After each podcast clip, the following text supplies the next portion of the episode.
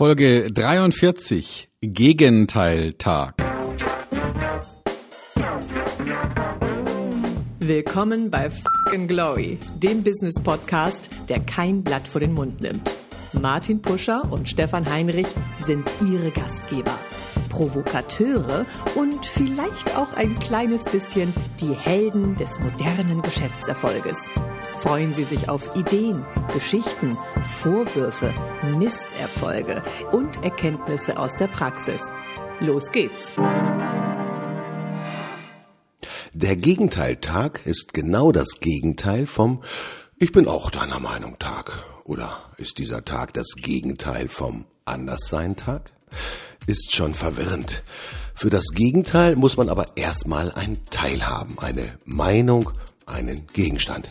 Wenn wir es allerdings umdrehen, wird Gemeinsamkeit raus. Warum wir also nicht auf Gegenteile verzichten sollten, das erfahren wir jetzt.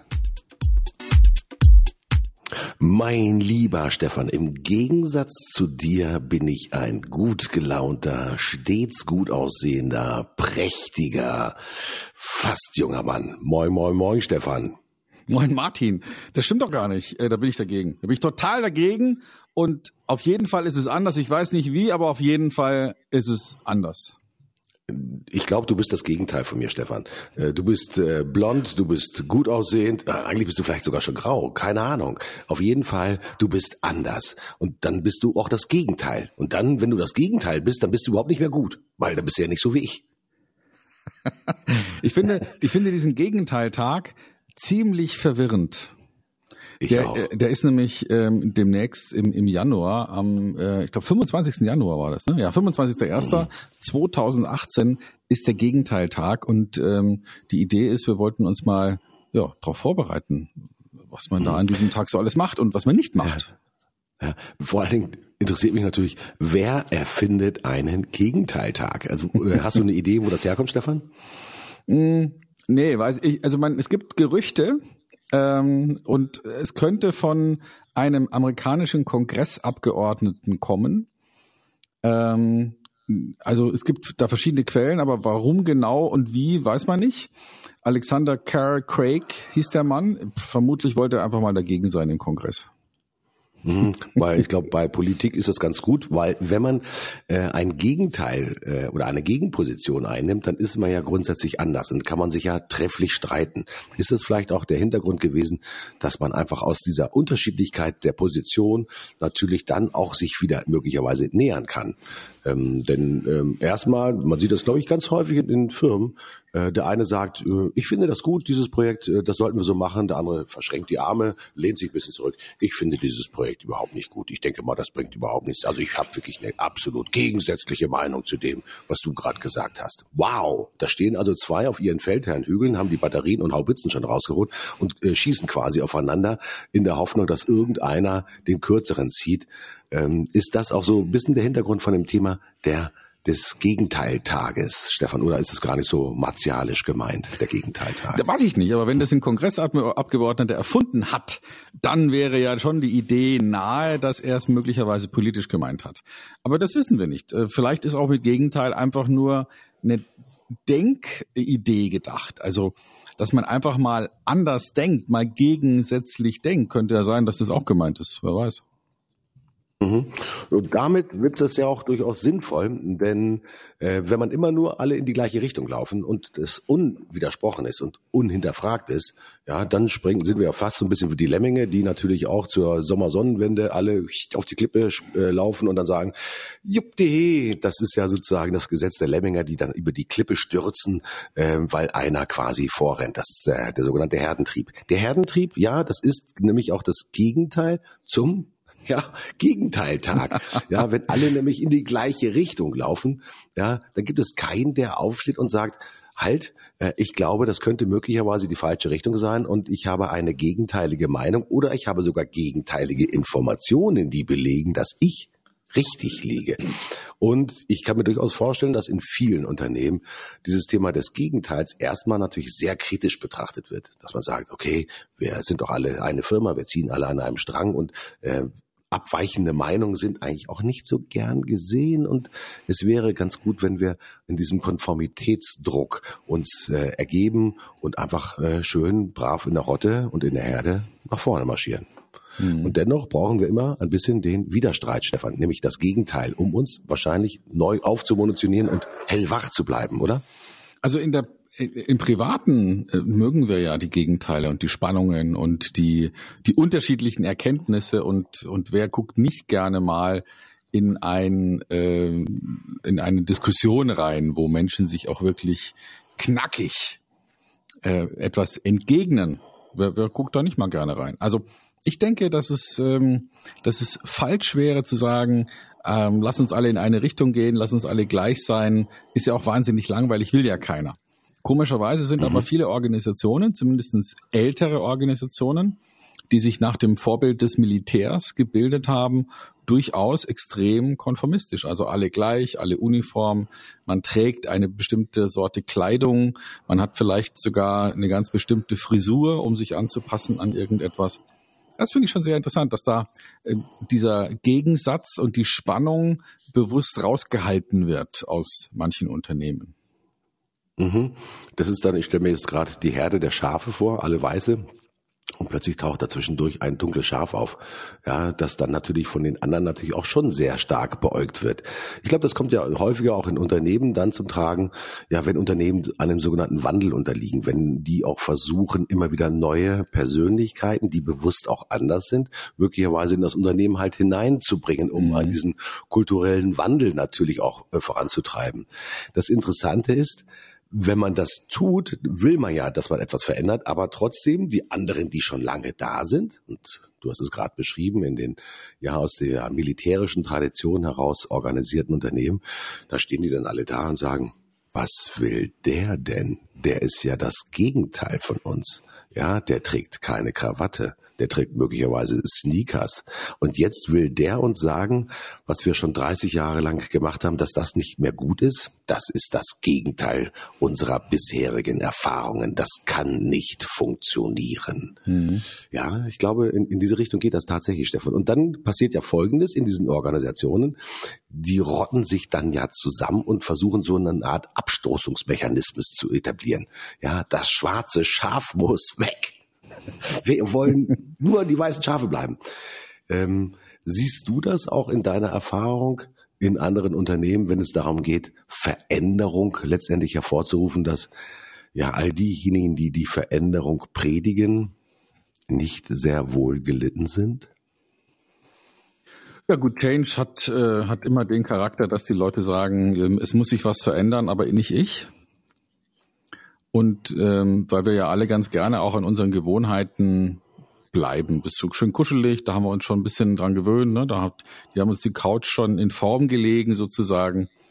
Und jetzt auf eine andere Couch, das ist ja ganz unangenehm. Da muss man sich erst wieder, muss man sich erst wieder anpassen. Ja, das stimmt schon. Das ist schon so, dass Change oder alles, was mit Veränderungen zu tun hat, erstmal bei den meisten Menschen auf Widerstand stoßt, stößt, weil, weil sie denken, ja, es muss sich sicherlich was ändern, aber bitte doch jetzt nicht mein Arbeitsplatz, meine Arbeit, mhm. meine Gewohnheit, ähm, meine Art zu denken. Ja, natürlich. Mhm, mhm Und vielleicht ist mhm. deswegen so ein, so ein bewusst eingebrachtes Gegenteil äh, eine ganz gute, ein ganz guter Anlass, um mal in eine andere Richtung zu denken. Ja, vielleicht ist das Gegenteil hilfreich. Also wir hatten ja schon öfter mal über solche Dinge gesprochen.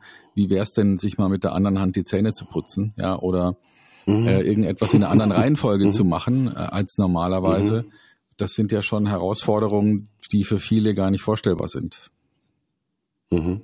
Ja, zum Gegenteil gehört natürlich auch, Stefan, das steckt ja auch ein Widerspruch drin. Das heißt, äh, jemand, der das Gegenteil von dem behauptet, was ich gut finde oder was ich gesagt habe, der ist ja, der steht ja im Widerspruch zu mir. Mhm. Häufig ist es ja so in den Unternehmen, ähm, das, was der Chef sagt, ist zumindest gesetzesgleich oder es wird von oben natürlich, ich sag mal, postuliert, hat eine ganz starke Meinung und dem Chef zu widersprechen, das kann eigentlich nicht gut sein, zumal nicht für die eigene Karriere, wenn das sehr häufig vorkommt. Mhm. Ähm, siehst du das äh, Thema auch, ich sag mal, bei Mitarbeitern, die bewusst, ja, etwas anders sehen als der Chef, die vielleicht eine andere Empathie haben, vielleicht eine, eine andere ja, Vision, keine Ahnung.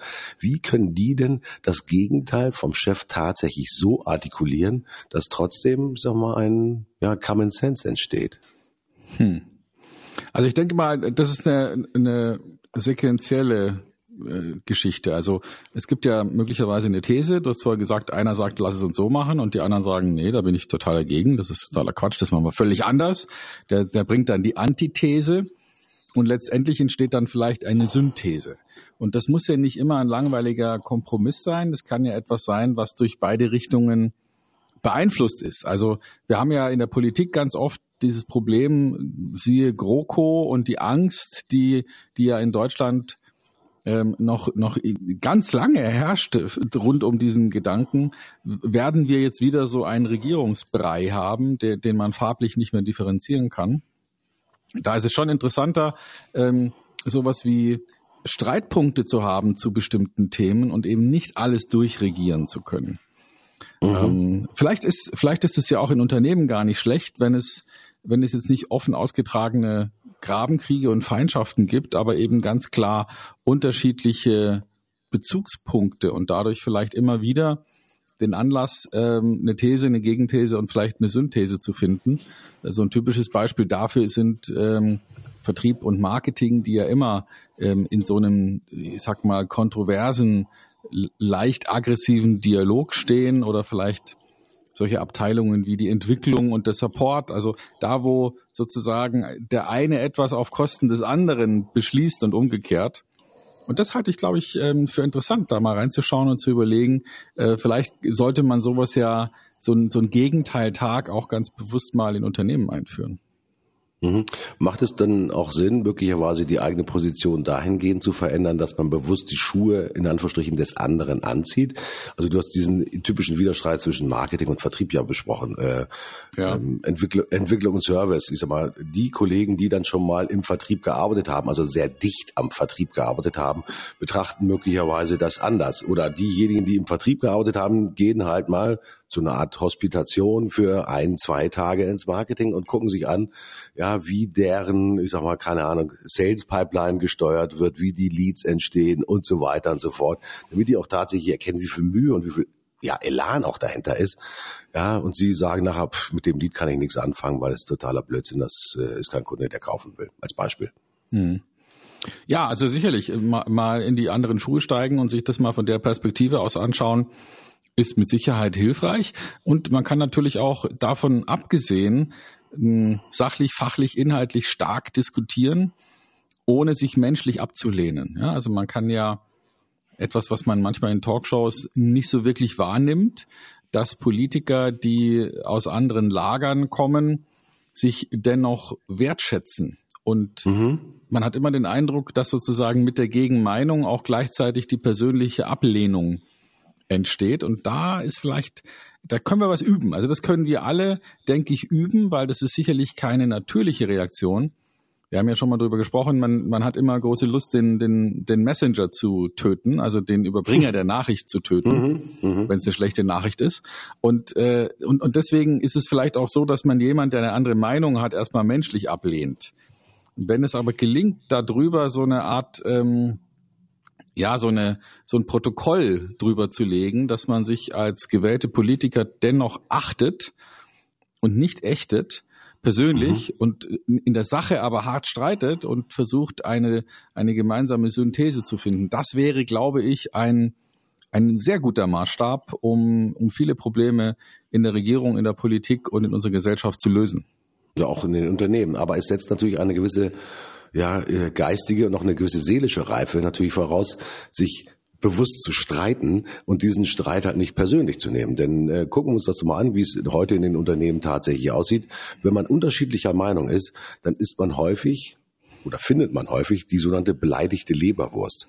Ja, die beleidigte Leberwurst hat ja dann äh, seine Meinung nicht durchsetzen können, sondern ist vielleicht mit einer anderen oder neuen Aufgabe äh, betraut worden, sagt aber selbst, bah, ey, das ist totaler Scheiß. Das sagt die Person möglicherweise gar nicht öffentlich, sondern denkt das quasi nur laut in, in sich selbst hinein und sagt, nee, das, das kann nichts werden. Das ist äh, vollkommen gegen meine Erfahrung, viel, vollkommen gegen meine Emotionen. Ich kann das nicht, ich will das nicht. Ähm, dennoch ist es ja wichtig, dass diese Unzufriedenheit, die dann natürlich in den Persönlichkeiten gärt, weil sie halt gegenteiliger Meinung sind, ja, dass man natürlich diese Meinung natürlich ja an die Oberfläche zurückholt. Ja, also auch das Thema Diskursfähigkeit und Diskussionsfähigkeit in den Unternehmen ist natürlich auch ein Trainingsspiel, glaube ich, was man wirklich üben muss, um halt auch wirklich, ich sage mal, ja, einen Schritt nach vorne zu kommen. Jetzt gucke ich nochmal dich, lieber Stefan, als Vertriebsexperte an. Ähm, wenn man einem Kunden gegenüber sitzt, dann hat man häufig auch gegenteilige Interessen. Ähm, natürlich hat der Kunde möglicherweise schon grundsätzliches Interesse an dem Produkt, aber natürlich nicht zu dem Preis, möglicherweise nicht zu den Konditionen oder zu den Gesamtbedingungen. Da stehen sich manchmal, du kennst das sicherlich aus deiner Erfahrung heraus, zwei Parteien gegenüber. Wieder fällt Herrn Hügel, will ich sagen, dass sie jetzt mit Kanonen auf sich schießen, aber sie schießen erstmal mit Argumenten auch auf sich und sie nehmen gegenteilige Positionen ein. Was sind denn bewährte Techniken und bewährte Methoden, um aus diesem Thema der Gegenteiligkeit, aus diesem Thema der Gegensätzlichkeit, ja, etwas Gemeinsames zu machen, Stefan? Hm. Also wir haben ja ganz oft diese Situation äh, in der sogenannten Preisverhandlung, wenn dann nur noch der Einkäufer übrig ist. Also wenn sozusagen auf der Seite des Kunden nicht mehr die Entscheider äh, unterwegs sind, sondern sozusagen Abwickler, die aber eine gewisse Macht haben oder zumindest so tun, als hätten sie eine gewisse Macht, um dann ähm, alles auszublenden und nur noch ein einziges Thema zu haben. Und da hat man dann tatsächlich gegensätzliche Interessen. Es geht ja nicht mehr darum, jetzt der Firma einen gewissen ähm, Nutzen zuzuspielen oder oder bestimmte Kosten einzusparen, sondern jetzt geht es ja in erster Linie darum, einen Preis für eine Dienstleistung auszuhandeln. Mhm. Und da ist es natürlich so, dass der Verkäufer vor allem das Ziel hat, das zu steigern und der Einkäufer vor allem das Ziel hat, das zu senken.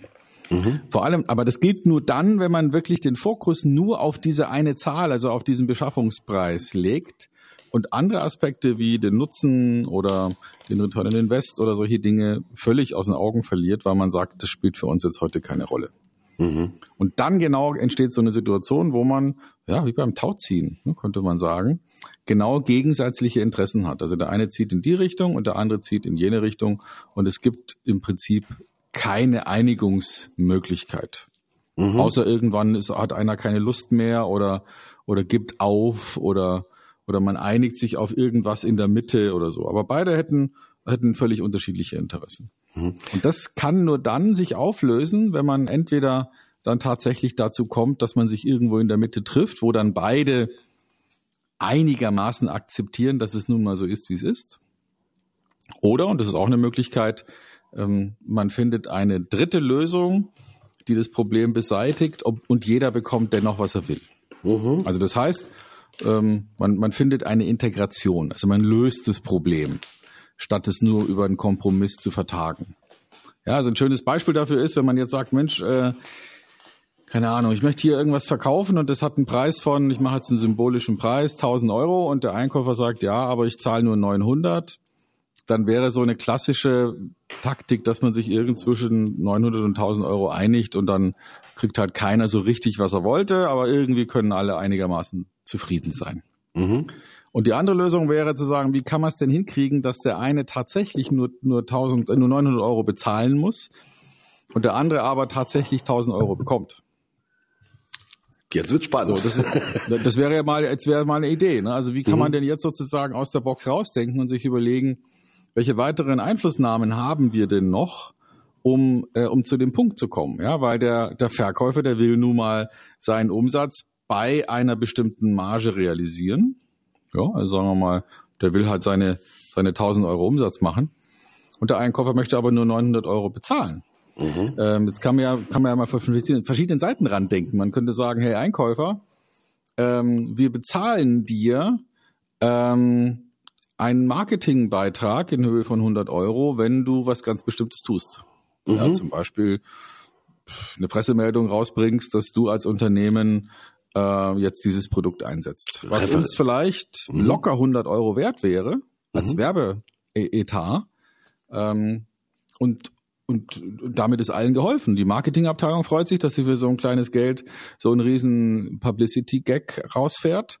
Ähm, der Verkäufer bekommt sein Geld, der Einkäufer hat es geschafft, äh, den Preis auf 900 Euro zu senken. Also mhm. das wäre so eine ähm, so, so eine Lösung, wo man sagt, schau mal, jeder kriegt, was er will. Mhm. Und das, glaube ich, das sind schon interessante Aspekte, äh, wenn man sich jetzt nicht nur auf die Gegenteiligkeit bezieht, wie bei so einer Preisverhandlung, sondern sich überlegt, wie kann man denn da Einigung erzielen.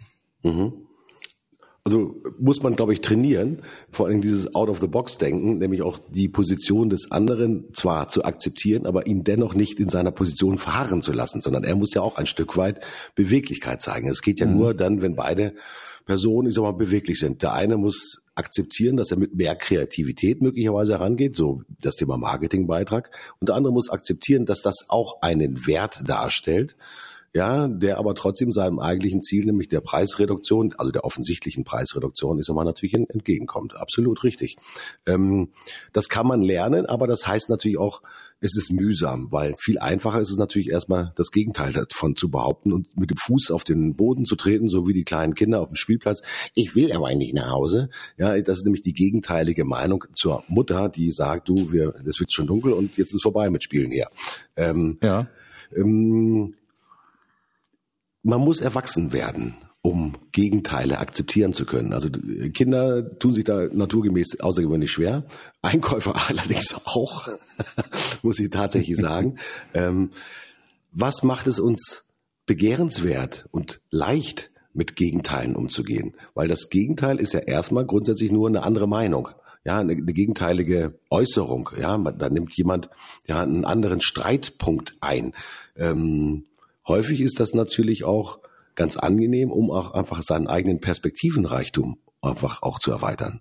Denn aus der eigenen Sozialisation heraus gucken wir natürlich immer nach vorne und zwar in der Regel, was ich mit unserem 90 oder 180 Grad Winkel, je nachdem, wie stark wir da ausgependelt sind.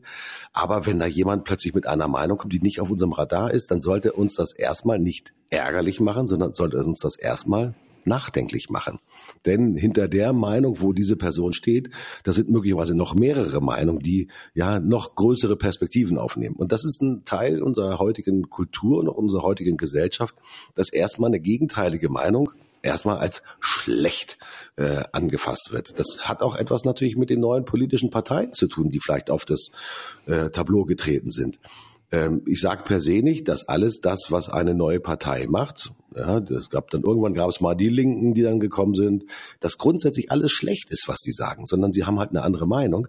Und man muss einfach gucken, hinter denen ballen sich natürlich auch gesellschaftliche Gruppen. Und das ist wichtig, nicht alles in Bausch und Bogen zu verdammen, was anders ist, sondern sich erstmal anzugucken, was ist denn anders und warum sehen die das anders? Also die Frage des Warums ist, glaube ich, ganz elementar auch beim Gegenteil. Wenn mir jemand eine gegenteilige Meinung entgegenwirft, dann muss ich mir nicht fragen, was hat er mir gesagt und was bedeutet das für mich, sondern warum sieht er das so? Und ich glaube, mit dieser Fragestellung erklärt sich ganz vieles positiv, dass hinter dem Gegenteiligen immer noch ein gemeinsamer Kern drin ist. Denn das hilft uns ja bei der Ursachenforschung wirklich ein Stück noch weiter runter zu gehen und wirklich zu forschen, warum wir die Dinge dann auch tatsächlich anders sehen. Ganz wichtig, glaube ich. Mhm.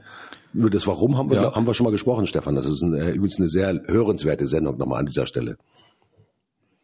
Mhm. Stimmt, ja. Das Warum, das, äh, da ging es genau in diese Richtung, äh, also bestimmte Dinge zu ergründen. Äh, ich glaube, wir haben auch schon mal über das Thema Debattierclub gesprochen. Mhm oder Debattiersport. Da gibt's ja tatsächlich Clubs, die dann gegeneinander antreten und nach ganz bestimmten festgelegten Regeln dann ein Thema erkämpfen sozusagen. Mhm. Und da habe ich einmal an so einem Test, an so einem Beispiel habe ich mal mitgewirkt, um das zu erlernen, um zu sehen, wie das funktioniert. Und das ist, kann ich nur jedem empfehlen, die Erfahrung mal zu machen. Man kriegt ein Thema vorgelegt, das ist völlig abstrus. Sowas wie Coca-Cola ist gesund oder oder irgendwie sowas und der andere ähm, und dann wird eine Münze geworfen und dann wird äh, entschieden, welches Team dafür ist und welches Team dagegen ist. Mhm. Und nach ganz bestimmten Regeln, es gibt eine kurze Einführung, die der Teamleiter hält, der ähm, stellt seine Teammitglieder vor, bringt die These, wirklich nur eine Minute oder eineinhalb Minuten und geht dann von der Bühne und dann kommt der nächste, der Gegenclub sozusagen und sagt genau das Gegenteil und dann treten die Redner abwechselnd auf Und äh, da sind immer in jedem Team sind drei, mhm. also ein Meister sozusagen oder ein, ein, ein, ein Leader, der nur kurz eine Anfangsthese bringt, der dann ähm, von seinen beiden nachfolgenden Rednern, die haben ein bisschen mehr Zeit, ich glaube fünf Minuten, um eine ausführlichere Argumentation zu bringen, die dann immer im Wechsel stattfindet. Und am Ende der, der macht der Leader dann sozusagen nochmal ein Plädoyer und fasst das zusammen. Mhm, mh. Das ist hochinteressant. Das wird dann wirklich punktemäßig bewertet. Haben die sich alle an die Regeln gehalten? Ähm, wie haben die Argumente funktioniert? Wie sind sie aufeinander eingegangen? Oder haben sie einfach nur vor sich hin ähm, argumentiert, statt wirklich debat äh, zu debattieren? Hochinteressante Idee ähm, kommt aus dem angloamerikanischen Raum, ist in England irgendwann mal erfunden worden, ist in den USA ziemlich verbreitet. In Deutschland geht's so. Mhm. Also es gibt nicht so wahnsinnig viele aktive Debattierclubs in Deutschland, 60 oder so. Ähm, während, wie gesagt, in den USA lernt es äh, fast jedes Kind, das irgendwie mhm. im Rahmen von einer College- oder Highschool-Ausbildung unterwegs mhm. ist. Ähm, um, also ich habe einen Kollegen, der das äh, professionell macht. Äh, der ist auch rhetorisch außergewöhnlich gut geschult und äh, ich habe auch das Gefühl, dass der so, so ein paar Tricks auch dabei hat, wie zum Beispiel die sogenannte VW-Methode. Kennst du eigentlich die VW-Methode in der Kommunikation? Noch nicht. Okay. Ähm, das ist äh, entstanden aus dem Thema der, der sogenannten Psychotherapie und streng genommen heißt das, äh, hinter jedem Vorwurf steckt auch ein Wunsch. Das ist natürlich so, wenn du jemanden hast, der dir gegenübertritt und der dir sagt, äh, ich bin vollkommen anderer Meinung und das quasi wie einen Vorwurf formuliert, dann hat er ja eine ganz mhm. bestimmte sozusagen Perspektive. Dann möchte er, dann hat er einen inneren Wunsch. Ja, Menschen neigen dazu, schneller einen Vorwurf zu äußern. Nie trittst du dir die Füße ab, wenn du das Haus betrittst. Nie, wenn du mich nach einer Woche besuchst, hast du ein paar Rosen dabei und so weiter und so fort. Das ist der klassische Vorwurf. und ähm, mhm. In dem Bereich der Psychotherapie wird diese VW-Methode gerne dazu verwendet, um halt, ich sag mal, in der Paartherapie zum Beispiel, ich sag mal, Menschen zu schulen, halt nicht nur mit dem Aspekt des Vorwurfs zu argumentieren, sondern bewusst mit dem mhm. Wunsch zu argumentieren, also etwas positiv zu formulieren. Ähm, das ist natürlich auch beim Thema der sogenannten Gegenteiligkeit oder der Gegensätzlichkeit genauso wichtig. Wenn man nur sagt, ich bin vollkommen anderer Meinung, dann heißt, heißt das möglicherweise auch, ähm, ich habe eine andere Idee und hört mir zu, ja, wie ich meine Idee in diesem Kontext denn sozusagen darstellen könnte. Ähm, das Gegenteil hört sich immer natürlich furchtbar negativ an. Ich bin anderer Meinung.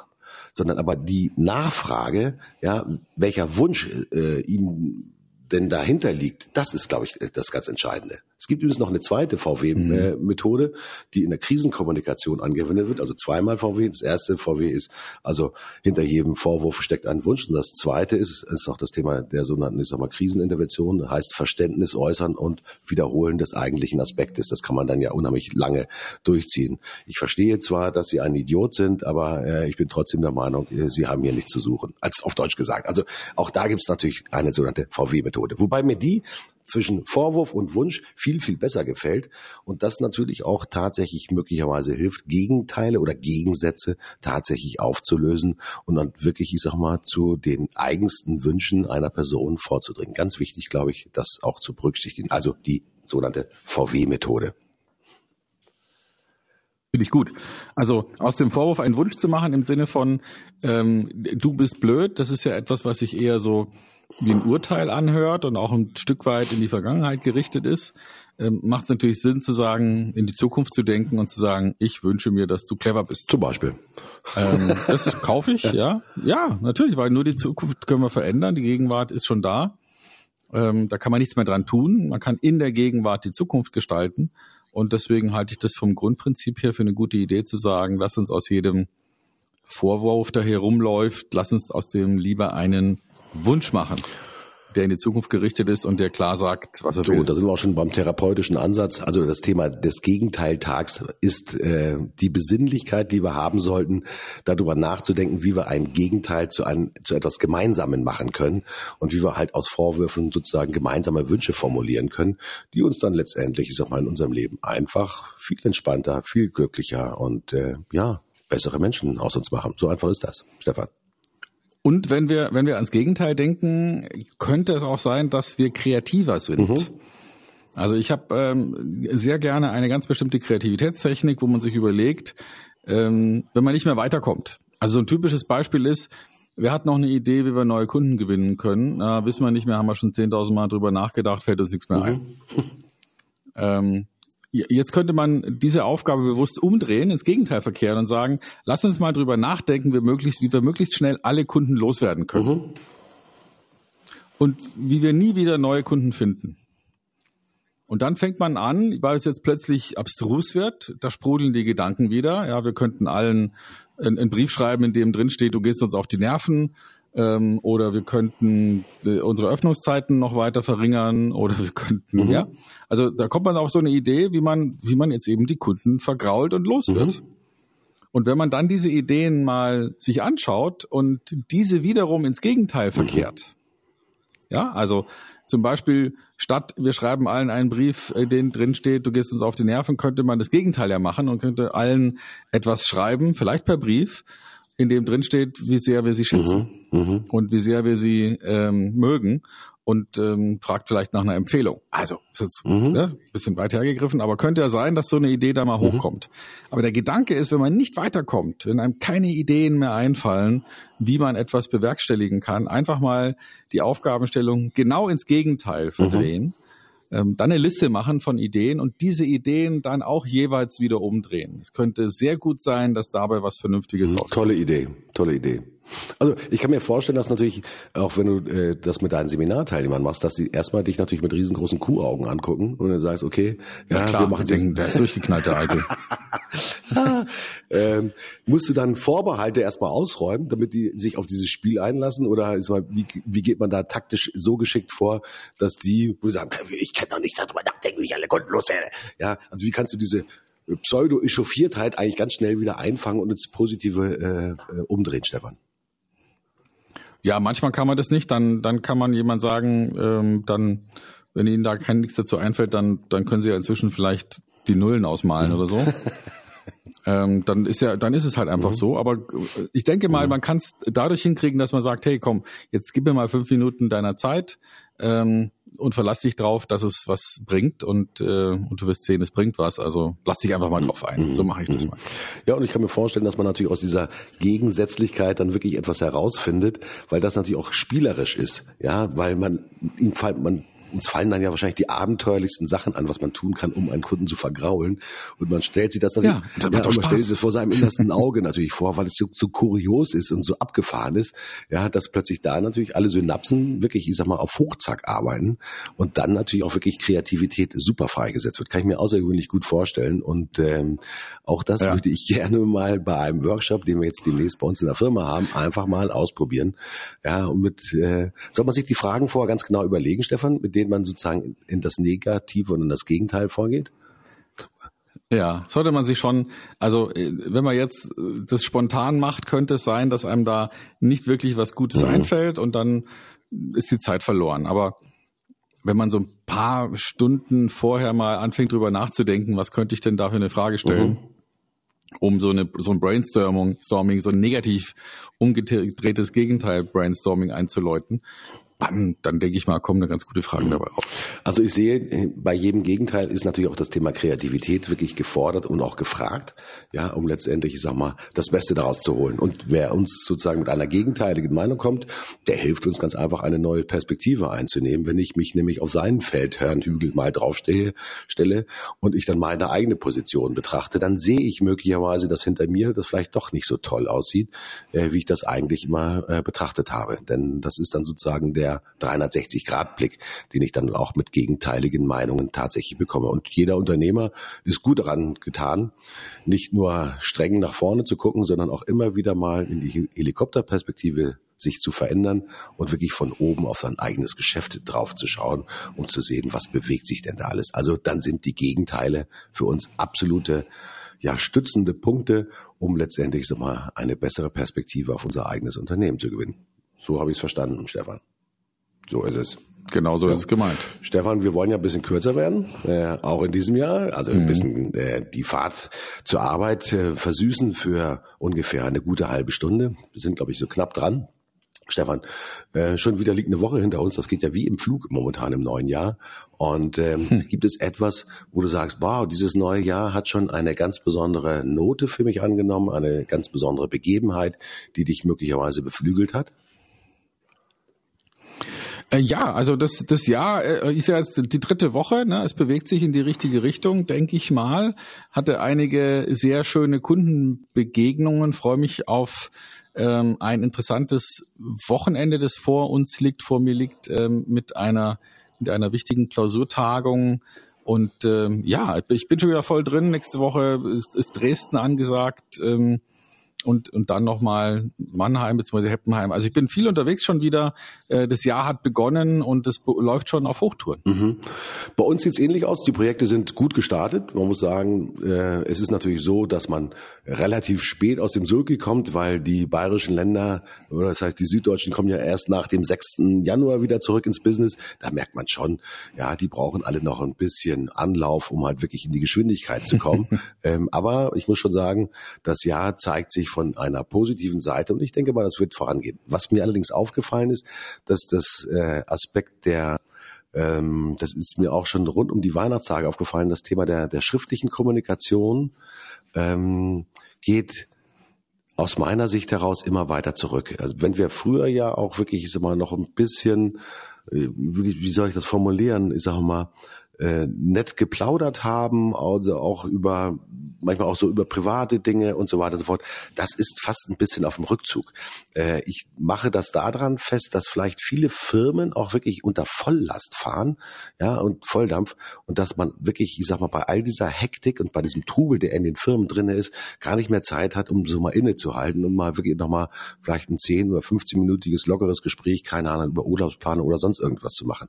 Ich habe das Gefühl, es wird deutlich geschäftsmäßiger, das Ganze. Das ist zumindest so mein Empfinden. Ob das ein Trend ist, will ich gar nicht mal sagen, aber ich merke im Prinzip, die Leute haben immer weniger Zeit, sich auch wirklich für ihr Gegenüber im privaten Sinne auch ein bisschen zu interessieren. Also das, die Empathie bleibt vielleicht manchmal ein bisschen auf der Strecke. Das ist so, ist jetzt kein Trend, aber das ist, sehe ich gerade so ein bisschen, Stefan. Mhm. Aber anyway, ja, könnte gut sein. Ist, könnte gut sein. Ist, ist halt so. Macht aber nichts äh, weil meine Empathie ist immer volle Kanne da. Und in diesem Sinne, ich freue mich auf euch, wenn ihr uns gute Ideen gibt, wie wir einen nächsten neuen Tag möglicherweise besprechen und auch mit euch gemeinsam bestreiten können. Mir hat's riesengroße Freude gemacht. Ich bin raus. Ich sage Tschüss, euer Martin Pascha. Ich bin auch raus und bis nächste Woche ähm, und geben wir dem Jahr 2018 ähm, nochmal den Schwung, gibt uns unsere unsere Themen vor, gibt uns vielleicht auch mal ein Feedback bei iTunes, eine Bewertung Fünf Sterne wären nett. Wenn ihr es total doof findet, dürft ihr natürlich auch einen Stern geben. Dann wissen wir auch, was Sache ist. Bewertet uns, gebt uns einen Hinweis, sagt uns, wie wir weitermachen sollen, damit wir euch weiterhin einmal die Woche ein wenig ähm, Brain fucking Glory bieten können und eure Gehirne sich mal anstrengen dürfen auf eine ganz bestimmte Art und Weise. Freue mich drauf. Bis dahin alles Gute. Ich bin raus.